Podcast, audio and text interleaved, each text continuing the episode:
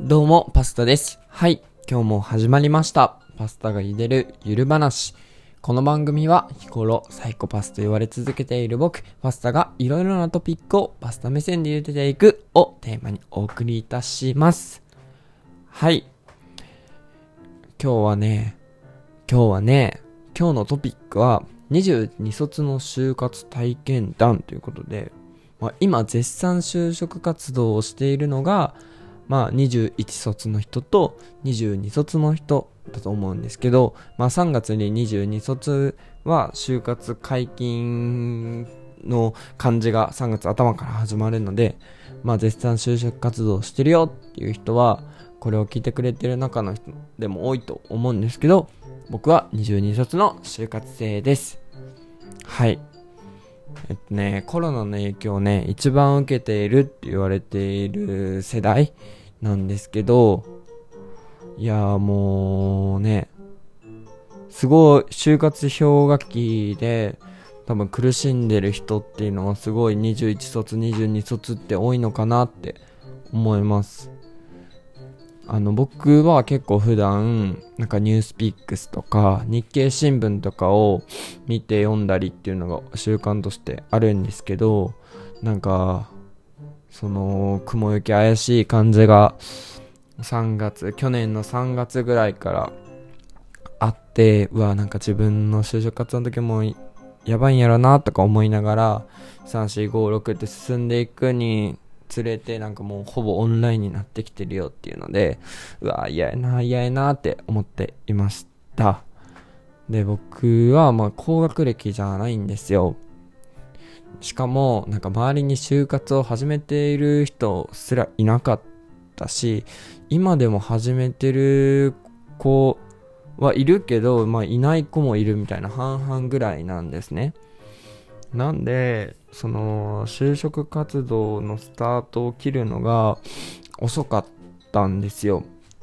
で僕は結局10月とかかな。去年の10月とかから就職活動を始めました。えっと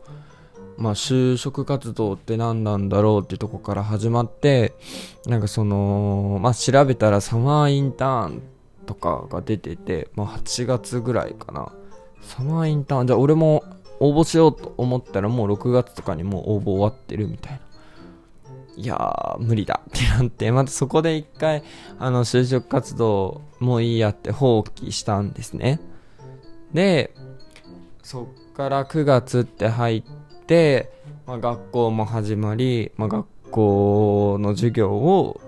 受けながら、まあ、就活もしななとか思ってて何も行動してませんでした。で10月っ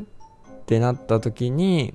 あの就職活動を始めようと思って、まあ、そのきっかけっていうのがちょうどその頃なんか航空業界とか観光業界の採用中止とかなんかその業界っていう大きなくくりでなんかその影響を受けてるニュースっていうのをすごい見ててで僕の周りとか結構その航空業界行きたい子とかが多かったりするのでなんかそのやばいよ就職活やらないとっていうのがふわって入ってきたんですね。でその中で、まあ、せめて、まあ、自己分析とか将来自分が何やりたいんだろうっていうのを決めようかなと思って、まあ、自己分析を始めました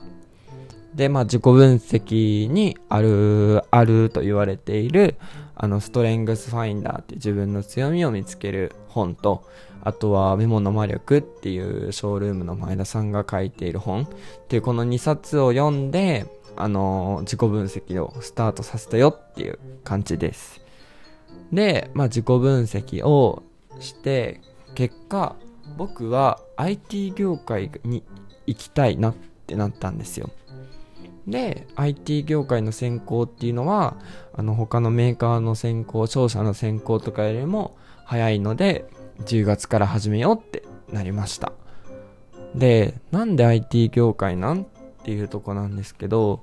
なんか自分はその対お客様に対するその接客とかであったりがすごいやりがいを感じてたんですね。で自分はその言われたことをやって僕にしかできないあの接客っていうのをしてお客様に喜んでもらうってことをすごいやりがいには感じて働いてるんですけどでそんな中じゃあそのじゃあそういう仕事に就いたらって思ったんですけどなんかもっともっとたくさんの人をなんか幸せにしたいなというかそのまあ1人2人10人とかじゃなくて何万人って何百万人の人を同じように幸せにできたりってしないのかなって思って。ってなった時にあのー、インターネットっていうものにすごい自分は魅力を感じてかつサービスっていう部分で IT 業界でかつサービス業をやってるとこがいいなって思って IT 業界に決めました。で、まあ、その軸が決まって就活を本格的に始めたんですけどあのー、僕はその頃、まあ、全然もう就活に対して調べもしてないし、なんかマイナビとかリクナビとか一応登録してみたいな感じだったんで、なんかその就活生返金エントリー者数も全然知らなかったんですよ。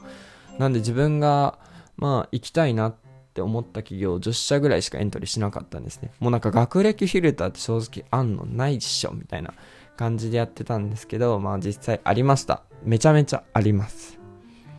で、僕は結構それに、なんでやねんというか、なんで学歴フィルターなんて書けるんって思ったんですけど、なんか客観的に考えてみたら、なんかやっぱりいい大学に行った人の大半って勉強頑張ったじゃないですか。で、その頑張った人、努力できる人っていう人が高学歴だと思ってるんですね。他にもいろんな理由あると思うんですけど、まあ大体そうじゃないですか。なんで、そういう人は、が優遇されても、まあ、文句は言えないのかなというか、逆に採用する側だったら、まあ、最低ラインを超えてる方がいいなって思ったので、自分は納得できましたね。で、僕は、その、IT ベンチャーをすごい受けてたんですよ。でもその中で、まあいろいろ初めてのことが多かったんですね。で、これを聞いてくれてる人で今からエントリーしてる人っていうのも中には、あの僕と同じような経験する人結構多いと思うんで、なんか説明会とかでもインターンでも絶対、あのー、どういう風になるかっていうの絶対載ってると思うんだよ、ワンキャリとかにも。絶対見てください。僕が一番びっくりしたのが、インターンからの選考とか、説明会の後に急にグループディスカッションが始まったりなど、もう、えー、なんで何の準備もしてないみたいなのが結構多かったです。で、もう、僕の場合はその周りに一緒に就活やろうっていう人がいなかったんで、一人で頑張ってたんですよ。で、今思うと、なんか就活仲間作っておいたらよかったなってめっちゃ思います。で、何人も作れとは思わないんですけど、なんか、まあ、同じ業界ってなると結構シビアになったりするかもしれないんで、なんか違う業界であったり、なんかお互い高め合える関係の人と一緒にやった方がいいのかなって思います。で、まあその頃に、まあインスタとかで就活の不安を煽る投稿も多いじゃないですか。なんかその何枚かのやつになって結局なんか LINE 追加したらもらえますよとか1万円ぐらいでその絶対就職受かるやつやりますよとかなったんですけど僕そんなん全然信じれないなと思って。なんでお金を出さないとそんな情報が見れないんだろうって思っちゃったんですよね。なんで、まあ、僕はこうやって、まあ、無料でというか本当にみんな聞いてくれてる人に就職活動を納得いく形で終わってほしいのでしかも同い年じゃないですか。22卒って同じタイミングなんで、ぜひぜひ役立ってほしいなと思って、今回こういう収録をしております。で、まあ、帯訪問とかもしたんですよ。まあ、3回ぐらいやったのかな。あまあ、この話は、あの、明日投稿するのに詳しく話します。で、まあ、たくさんの困難がありました。その就職活動で。で、その困難を乗り越えて、あの去年ですね。だから年内に内定をもらうことができました。ありがたいことに。で自分の行きたいなって思った企業からいただけたので、めちゃくちゃ嬉しかったです。もう飛び跳ねましたね。頑張ってよかったな。10、11、12、3ヶ月ぐらいしかしてないんですけど、かその3ヶ月めちゃくちゃ頑張ったんでよかったなって思います。じゃあ最後に、まあ今日のパスタの茹でポイントはっていうとこなんですけど、周りの誰が何と言おうと自分の方法を見つけてアウトプットすることができれば絶対成功するよっていうことです。みんな自分を信じて頑張ろうっていうことで、周りに何言われたって、自分がこうだって決めたら、もう自分を信じるしかないんですよ。で自分のことを、あのー、まあ、自分でやったことだから自分で責任も取らないといけないし、まあ、その分本気になれると思うんですね。なんで皆さん本気で自分を信じて頑張りましょう。応援しております。何かあれば、